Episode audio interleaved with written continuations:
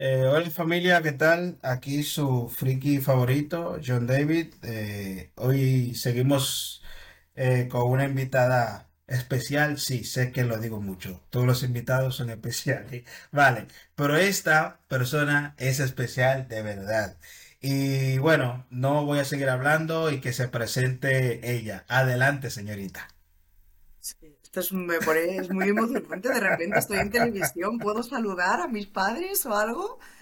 O sea, Si lo van a ver y si de lo contrario sería gastar saliva. por supuesto, esto, vamos, lo voy a compartir en todos los grupos de familia. Estoy aquí, estoy presente para las redes. Ay, Muchas gracias. Gracias por invitarme y por decirme que soy una persona especial. Espero que en el mejor de los sentidos. No, no, no, eres especial, eh, sí, porque eres especial. Pues, señorita, este, Sandra, ah, háblenos de ti, eh, quién eres, además de ser una persona del sexo femenino, o sea, quién vos sos. Confirmamos, confirmamos. Buen primer apunte, sí señor, ubicarme. Bueno, pues yo soy Sandra, como John ha dicho, soy, bueno, tengo 28 años, así que estoy entrando ya en una edad adulta eh, en la que se toman decisiones importantes como las hipotecas. Pero bueno, en realidad pues no, no soy tan especial como él ha dicho, yo soy una chica más, eh, soy criminóloga de formación profesional eh, perfiladora forense y me creo que soy Shemar Moore en Mentes Criminales, esa serie estupenda. Soy una mezcla ahora entre Penélope y el papasito Morgan, pero la verdad poco más. Una friki de los libros y el payaso del grupo. No, no, no, a ver, Sandra, en tu, bueno, sabes que el link, el LinkedIn, como le decimos de este lado del río, pero sí, pero está en España, eh, se utiliza, digamos, para hacer mucho tema de OSINT, para conocer a las personas o tratar de robárselo a una empresa. Y a ver, que y en tu perfil de LinkedIn eh, eres analista de cybersecurity. Ah, antes de llegar ahí, ¿qué hacías antes? de ser una freaky de la ciberseguridad. Esta es una pregunta trampa porque alguien ha hecho bien sus deberes. Yo, antes de ser una analista de ciberseguridad, que es un título así como muy rimbombante y maravilloso, era funeraria, ¿Qué? curiosamente. Efectivamente. Vale. Trabajaba, trabajaba en una funeraria, es un trabajo curioso que te permite conocer muchísima gente, muchos vivos. Hay muchos vivos en el mundo de la funeraria, no quiero asustar a nadie, que nadie piense que soy especial por eso. Pero sí, también he sido maquilladora, he tenido como un primer acercamiento al mundo laboral muy diferente a la rama y el sector en la que estoy ahora. Mm, vale, pero lo de maquilladora, ¿tú lo estudiaste antes o entraste directamente a la funeraria, comenzaste a maquillar y hacer de todo? ¿O como... ¿Qué va? Bueno, esto tiene tela que cortar. Mira, resulta que era 2018, o sea que Bueno, imagínate, ha pasado tiempo. Y mm, yo siempre me- había sido una persona como muy artística, pero nunca había sabido muy bien cómo potenciar esa parte de mí o cómo utilizarla para lo que yo había estudiado, lo que creía que quería ser en aquel momento de mayor.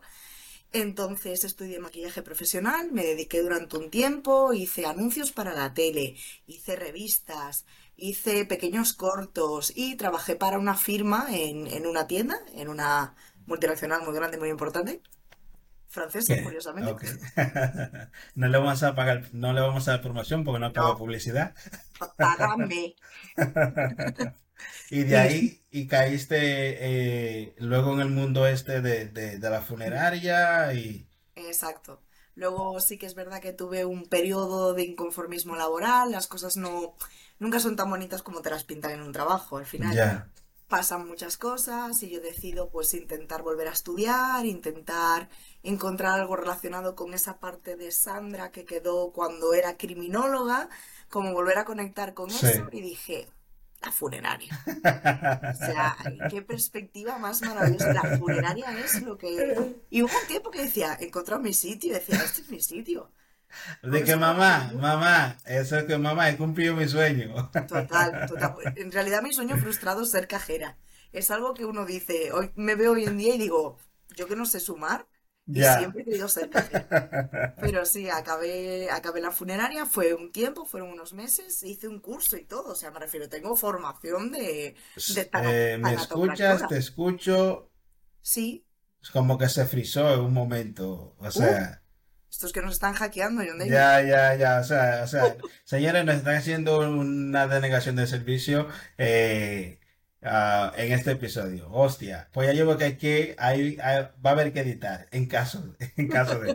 Pero no te preocupes. Pero eh, ¿en qué momento, por ejemplo, Sandra, eh, ya sabemos que vienes del tema de, de, eres criminóloga, pero ¿en qué momento eh, pasas por el tema este de, de, ser maqui- maquilladora, luego trabajar una funeraria, decides entrar al mundo del cielo porque que no guardas relación? O sea, eso es pinto, luego te entierro y ahora te analizo. Sí, sí, más o menos el proceso sería así. Supongo que mm, los primeros pinitos que haces siempre son en tu casa. Yo he sido la técnico de sistemas de mi casa toda la vida. Siempre he Mm, tenido como esa facilidad para entender los ordenadores, ese gusto por la tecnología, por todo el mundo de las redes sociales. Siempre he tenido una conciencia muy cerrada sobre lo que compartimos en redes sociales, cómo las utilizamos y una mente muy criminal. Entonces, Sonó, no sé, eso sonó raro. primeras declaraciones, por favor, audiencia nacional, no, no te conectes a este, a este vídeo, ¿no? No, pero sí que es verdad que en la carrera tocas ya algo sobre ciberdelitos, ciberdelincuencia, desde una manera totalmente diferente. Vale, Entonces, en aquel momento fue como que encendió como una bombilla, pero no le dio gas. O sea, esa bombilla se quedaba así como cuando una mosca la golpea, en plan, tss. Vale. Y, mm, y llegó un punto que yo decía, joder, y lo digo tal cual, joder, necesito algo más. O sea, yo sentía que estaba frustrada por saber que podía ofrecer algo más y por saber que estaba capacitada para algo más. Entonces, sí que es verdad que tengo muchísimo apoyo y eso es súper importante cuando quieres pegar estos saltos de carrera, tener un apoyo detrás, mi familia, mi pareja, mis amigos, o sea, si no tienes una estructura que te ayude a tú decir, me reinvento por tercera vez en mi vida, o sea, voy a coger y voy a empezar de cero. Y fue, fue lo que hice. Yo, fue, nació de esa necesidad de quiero algo más. Y dije, ¿dónde encuadramos a una criminóloga con un máster en perfilación forense que no quiere dedicarse a nada de lo que se supone que se tiene que dedicar un criminólogo? Vale. Porque yo no quería ni opositar a la policía, ni ser funcionaria de prisiones. Yo decía, es que yo no quiero eso. Y yo veía a mi pareja en su piqui piqui, él es programador, picaba su código, acababa su trabajo y se iba, atendía cuatro o cinco urgencias, pero estaba tranquilo. Ya. Y decía, conche, yo quiero eso, yo quiero irme a la cama tranquila, Tranquila. no pensando en movidas del trabajo, no trayéndome cosas del trabajo a casa, porque al final es un trabajo en el que tú te cargas mucho Sí, emocionalmente de otras sí. cosas. Y, mm, y justo en una conversación muy random con unos amigos, dijeron, ah, tenemos un conocido que se ha hecho un bootcamp, un bootcamp, un bootcamp. Y dije, bueno, pues vamos a preguntarle a Google qué es un bootcamp. No hay más. Y, y así fue cuando vi el de, el de ciberseguridad, lo típico, comparas entre varios, Sí. vas viendo, me decanté por uno y abandoné mi vida social y, y- y todo, y mi vida en general durante tres meses para decir, lo hago y lo hago. Y yo de aquí salgo con trabajo. O sea, eh, es, eres, eso dice también que eres una persona decidida, porque si al final ya tienes eh, en teoría una estabilidad económica, porque al final estás trabajando en un sitio, a ver, no sé, tal vez no es el trabajo de tu sueño, pero no es lo mismo que tú sepas que a fin de mes va a llegar 500 euros, 1000 euros, a que de repente estés con una mano adelante y otra mano atrás. Entonces, eh, eh, poner eso en perspectiva y encima decir que voy y lo voy a hacer, a ver, aplauso del público que no hay, pero Esto, esto ha quedado muy bien, pero en realidad hubo como mucho llanto de, ay, no sé si puedo, ay, no sé si puedo, y la gente empujándome, en plan, Exactamente. No, pero, eh, pero sí, el sacrificio es duro porque, eh, digamos, en mi caso personal, no voy a hablar mucho de mí porque al final yo no soy importante aquí, sino eh, los invitados, en este caso tú. Eh, yo pasé por un, por un periodo rápido así de, de, de bootcamp Y hostia, en mi caso yo no sabía lo que era una etiqueta HTML y me costó. En el caso tuyo, eh, ¿cómo te costó pillar eh, eh, el tema de la, de la cybersecurity durante tu formación en el bootcamp? Te dime, cuéntame esa parte. A ver, por favor, alguien como yo. Sí, yo he derramado lágrimas en el bootcamp como no las he derramado por una relación ni por nada en mi vida. O sea, yo recuerdo redes que además considero que es un básico y en mi día a día, ahora trabajando, muchas veces lo maldigo, pero yo sudé. Yo ahí, John, te soy sincera, sudé. Yo decía, ¿cómo es posible que algo así a mí no me entre? Y le dedicaba horas y horas y volvía a repetirme las clases. Y me ponía por mi cuenta y buscaba tutoriales y buscaba vídeos en YouTube y me hacía formaciones, todas las que hubiera de redes, todas. Yo encontraba a alguien en LinkedIn diciendo que daba un curso de redes y ahí estaba yo. O sea, me va a hablar del Wireshark, me va a hablar de las IPs, ahí voy, ahí voy. Porque Hostia. fue, fue horrible. Había otras cosas que pillé con más facilidad. También ahí influyó mucho en mi caso, por ejemplo, el prepararme pre-bootcamp. A mí me dieron como unos conocimientos básicos que tenía que tener antes del bootcamp y demás para no reducir el, el ritmo de la clase, porque claro, había gente que venía con formación, prefiero, había gente con un grado medio, gente con un grado superior que se estaba especializando. Y luego estaba yo, ¿sabes? En plan, Hola, soy criminóloga, vengo de una funeraria y aquí estoy. exacto. Entonces yo decía, no, yo es que yo no quiero ser la que está en clase todo el rato siendo una ladilla porque no entiende. Entonces, claro, me dediqué ese mes antes de entrar al bootcamp a aprender SQL hasta que dominaba yo las consultas a una base de datos. Vamos, que me podías pedir lo que quisieras, que yo te lo hacía en SQL. La lista de la compra en SQL, lo que hiciera SQL. falta te hacía en SQL. O sea, si fueses, si fueses a hacer una compra al Mercadona, llevabas ahí tu base de datos. eh, Total. Y select, asterisco, from y lo que fuera. Sí, sí, sí, sí, sí. O wow, sea, madre mía. Pero, en el proceso este de, obviamente, lo digo que cuando uno termina una formación y lo pone en LinkedIn y sale esa notificación, todos los recruiters lo ven. Entonces, el acercamiento hacia ti, ¿cómo fue? Eh, te da, te vendían mucho sueño, te decían realidades, ese, ese romance, o sea, eh, ¿cómo, cómo fue? fue como Tinder. Tú das muchos likes, tienes cuatro conversaciones y te hacen ghosting. ¿Cuánto currículum, o sea, cuánta oferta aplicaste? Innumerables, teniendo en cuenta que tuve hirings, que son como unas reuniones que organizaba el propio bootcamp para presentarte a empresas Sí, que supuestamente buscan gente, fui a todas, fui a cinco. La única que fue a las cinco. Eh, no me llamó nadie, Madre mía, nadie. pues, se lo perdieron, se lo perdieron. LinkedIn, todos los días, 20, 30 ofertas, todo lo que hubiera.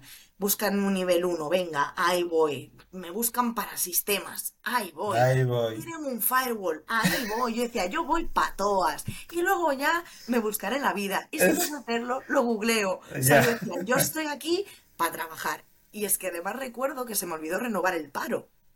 Hostia, Y yo dije, que no cobro, que no como. ya que no como. Y recuerdo decirle al señor del paro cuando me dijo, en mayo te toca renovarlo. Y dije yo, yo para mayo tengo trabajo. Y así fue. Pero Ya, era yo la que perseguía a las empresas. A mí nunca, nunca, nunca ha venido ninguna. ¿Y ahora? Ahora sí. Ahora, chicos, lo siento muchísimo si me habéis escrito recientemente porque seguramente os he dicho que, que no. Que no. A ver, Sorry. mira, eh, yo soy, yo no, yo no estoy en contra de los reclutadores, porque hay veces que yo siento que yo le meto un poco de chicha a ellos. Pero los reclutadores que me conocen saben que no, saben que yo los amo y los quiero. Pero también saben que, tío, hay muchas personas allá afuera, en este caso, ya tú no, ya tú no perteneces a ese grupo, pero tú estuviste ahí, estuve yo, que somos capaces. O sea, tal vez no tengamos en el currículum que diga que ya yo trabajé aquí, traía, pero déjame entrar y verás que prácticamente puedo hacer el mismo trabajo que ya hacen incluso mejor que las personas que ya están ahí, pero déjame entrar. No me Dame cierres la... Sí, o sea, sí, no me cierres la puerta por el simple hecho de que mm, solo tengo formación, pero du- durante esa formación, a ver, ¿cuánta hora invertiste, Sandra, luego de salir del Vulcan? Tú sola para seguir formándote. Yo recuerdo que había ido el día, el día mismo que fui a recoger el, el título allí para comerme con cuatro compañeros. Yo ese mismo día estaba ya apuntada a una formación que empezaba el día siguiente. O sea, todas las tecnologías que conocía, todo lo que veía que sonaba en, en LinkedIn, todo lo que veía que la gente, no, es que soy experto en Splunk, no, es que he hecho no sé qué cosa. Y decía, formación de eso, Emi, donde sea. O aunque no tenga un título, pero que no te den el típico diploma para presumir. O sea, da igual, me lo quiero hacer. Cloud, que gusta mucho cloud, pues me hago el AWS, me hago sí. todo lo que haga falta. Y sobre todo lo que más me gustaba era de lo que más iba desgranando. vale, vale. Incluso yo creo que a las empresas, es una opinión personal, conviene contratarnos a nosotros. Ya nosotros humildemente no estamos en ese, en ese, en ese paquete donde tengo conocidos que todavía están, lamentablemente, pero esas personas conviene que- eh, contratarlos porque que van con hambre de crecer. O sea, contrátalos. que van con hambre de crecer. Entonces, Sandra, luego de tu pasadía por el tema de maquillaje, te diste una vuelta por, por la funeraria, entras por fin al mundo laboral de cyber. ¿Qué- cómo surge tu primera oportunidad? Bueno, mi primera oportunidad surge suplicando. En España dicen que el que no llora no mama. Y Va- ah, no, Santo Domingo también lo dice. Pues es que, o sea, primos hermanos, fue literal. Yo vi una oferta de trabajo. Y cuando yo leí aquella oferta de trabajo, no, nos da igual que tengas experiencia o no, buscamos tal, y dije, eh, esto, esto es lo mío. O sea, esta es mi oportunidad. Sí, Me inscribí a la oferta y directamente le hablé a la persona que salía como, como referente en esa sí, oferta.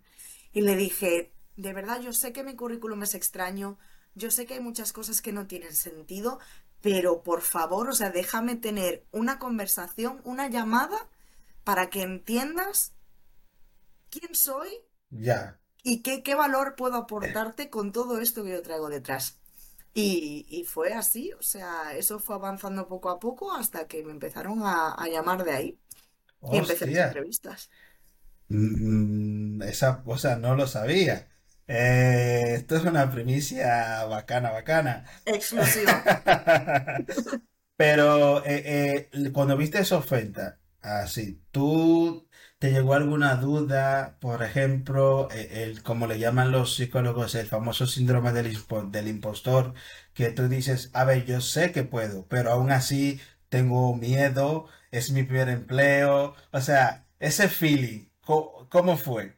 Es un, es una mochila que llevas a cuestas. Yo a día de hoy llevo, creo que ya tres meses en la empresa.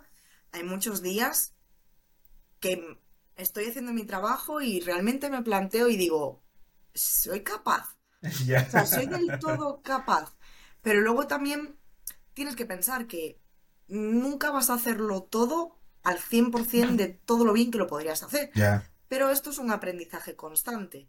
O sea, ya, sí, hay una Sandra que es una impostora que te rellenas, te pones, te enalzas, pero luego al final hay otra Sandra que, conche, que es curranta, que estudia y que dice, pues si no me lo sé hoy, mañana me lo voy a saber, mañana no voy a cometer este fallo.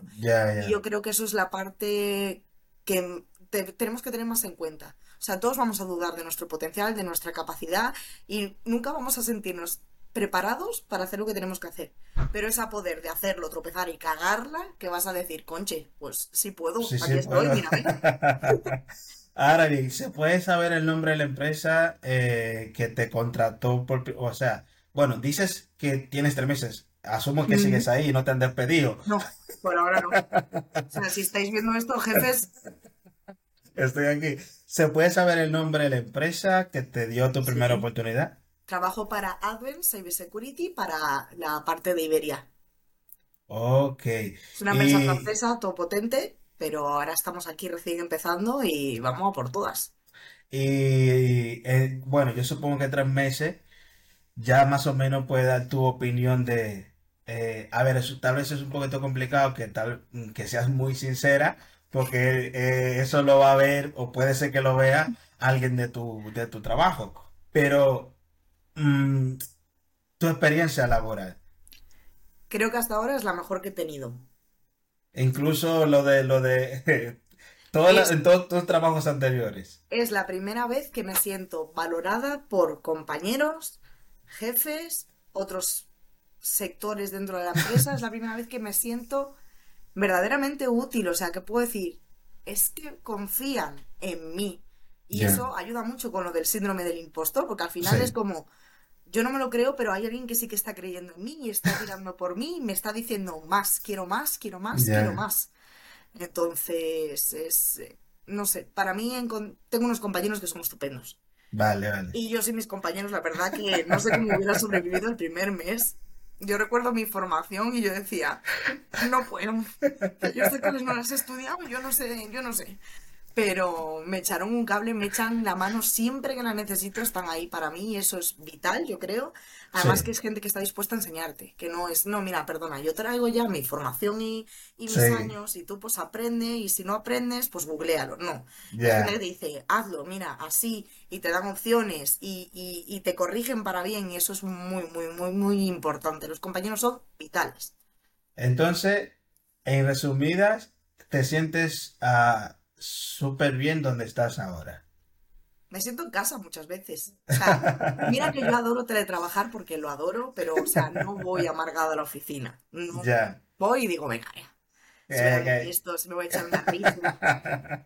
Que no, que no pasa nada. Sandra, visto eh, tu trayectoria de lo que te costó, que se, es, hay una, es una historia que se repite una y otra vez en personas que toman una decisión de, de meterse en el mundo de cyber o de, o de la programación en una rama distinta, eh, tiene un precio, has pagado, has pagado eh, ese precio y lo has conseguido, y lo has conseguido. ¿Qué le podías decir a esas personas que todavía siguen ahí, eh, por favor, o sea, casi suplicando por un, por una oportunidad cuando son capaces? O sea, ¿qué les puede decir a ese corillo? Paciencia, principalmente paciencia y que sobre todo no os dé vergüenza ser vosotros los que vayáis detrás.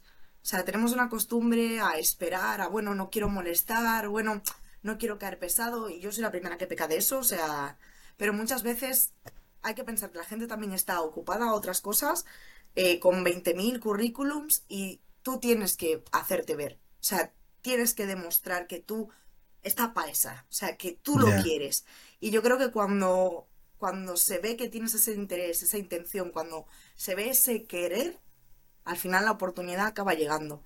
Pero sobre todo paciencia. Los nos van a ser siempre más que los sís, pero solo necesitas un sí para ser tú el que empieza a decir que no. Y eso O te sea, sube mucho el ego. o sea que después que has tenido tu primer sí y estás con tu primer sí, te han llegado otras propuestas de relación, de matrimonio, de noviazgo, de ligue y tú, hey, Siempre pasa, siempre pasa. Te emparejas y le empiezas a gustar a todo el mundo. Y, y aquí pasa lo mismo. Y, y lo peor es cuando te escriben de sitios en los que previamente te habían rechazado, pero rechazado. Y dicen, no, es que, bueno, hemos visto de casualidad, nos ha llegado de nuevo tu currículum misteriosamente. y es como, no. O sea, gracias, pero estoy en un proyecto y, y ahora estoy comprometida. Y el proceso de aprendizaje, por ejemplo, sacando del tema del bootcamp, ya hablando a nivel laboral, eh, ¿cómo lo definirías? Eh, ¿suave, duro, lento, fru- frustrante? Eh, ah, cuando te hablo de eso también incluimos lo que tiene que ver con el tema de adaptación, porque no es lo mismo que tengas un diploma, hablo en sentido general, de ingeniería y que te toque hacer tu primer trabajo de ingeniería. O sea, vas a ir directamente a hacer algo. Entonces, eh, mm, eh, cuéntame qué es lo que. Duro y a fuego. O sea, no, no ha habido opción para pensárselo dos veces. O sea, ha sido, no lo sabes, lo aprendes, lo ejecutas, lo dominas, pasas a lo siguiente. O sea, ha sido un choque, al final es un choque, porque tú, claro, traes tu formación, tus pinceladas Sí, aquí, tus pinceladas allá, sabes de todo, vale, pero necesitas ahora centrar esos conocimientos para una tarea muy específica. sí, Entonces ha sido, ha sido aprender, pero sobre todo a base de repetición y de, y de ver cómo, cómo gestiona otra gente pues el mismo trabajo, de coger mucho consejo también. Hay que escuchar, hay que escuchar. Es súper importante porque aunque a veces no te aporten nada, siempre vas a sacar algo. Entonces, ha sido, ha sido muy jodido, ¿eh? Ha sido muy jodido. Pero el que algo quiere, algo le cuesta. Y al final uno tiene que decir, narices, es que me gusta este trabajo, es que creo que voy a poder promocionar aquí dentro, voy a poder descubrir cosas nuevas. Entonces, sí, me esfuerzo para conseguir todo eso. O sea, me esfuerzo pensando en un futuro. Vale. Ahora mismo supongo que estás en el área del Blue Team, eh, específicamente, pero mm, ¿te ves en un futuro en un área específica que tú quisieras ser? Eh, porque, vale, casi siempre todos entramos por el Blue, pero una vez dentro empezamos a ver otras áreas, otros departamentos. ¿Tienes algo de momento definido o, o- o al- o hasta el momento te encuentras re- eh, ready en- o easy en tu, en tu área de Blue Team? Hace tres meses Sandra te diría que iba a ser un analista forense para seguir con cosas súper similares a lo que se haría en un Blue Team, pero ya post-mortem, porque al final una pues lo lleva, lo lleva de, de formación profesional. Sí. Pero sí que es verdad ahora ahora me han picado, me han dado como a probar un Sí. poquito de la parte de ciberinteligencia y Y- de lo que eso conlleva y de lo que se puede hacer y una pues al final se deja engatusar, se deja engatusar. Y ya estoy Pero, apuntada a tres formaciones y ya digo, pues aquí a lo mejor, ¿sabes? pero entonces el, el novio tuyo, tu pareja tiene que tener cuidado porque eh, vosotras las chicas que te casó por naturaleza ya sois más inteligentes que nosotros y, y entienden cosas más que nosotros. Encima, tienes grado de criminóloga y ahora vas a hacer ciberinteligencia. O sea, un WhatsApp raro que llegue, o sea, yo no... Y súmale que trabajé en una funeraria, me refiero que puedo hacerme del cadáver. O sea, no. O sea, ese man sabe que aquí no puede estar jugando. Tienen que ir derechito. Efectivamente, efectivamente. Pues Sandra, de verdad, muchísimas gracias por tu tiempo. Eh, de verdad, creo que de momento, y no es por sonar raro, y gracias a todas las personas que han venido al podcast y van a seguir viniendo, este ha sido una de mis favoritas. Y lo siento, os quiero, me gusta la de vosotras también, pero esta ha sido una de, mis favoritas. Y Sandra, dile algo de despedida a, a todas esas personas que sé que van a ver tu podcast y recomiendo que lo vean. Nunca, nunca es tarde para reinventarse. Agárrate los machos y si quieres hacer una cosa, lucha por ella. Hazla. Sé que es muy fácil decirlo, pero acabas encontrando los medios si, si lo quieres. Entonces, no hay que rendirse nunca. Así que a por ello. Ya, vale. Pues Sandra, muchísimas gracias. Familia, esto fue John David para nuestra form- plataforma de podcast 00 Day. En nuestra sesión soy Michael Junior. Señorita, Chaito. ¡Adiós! Bye.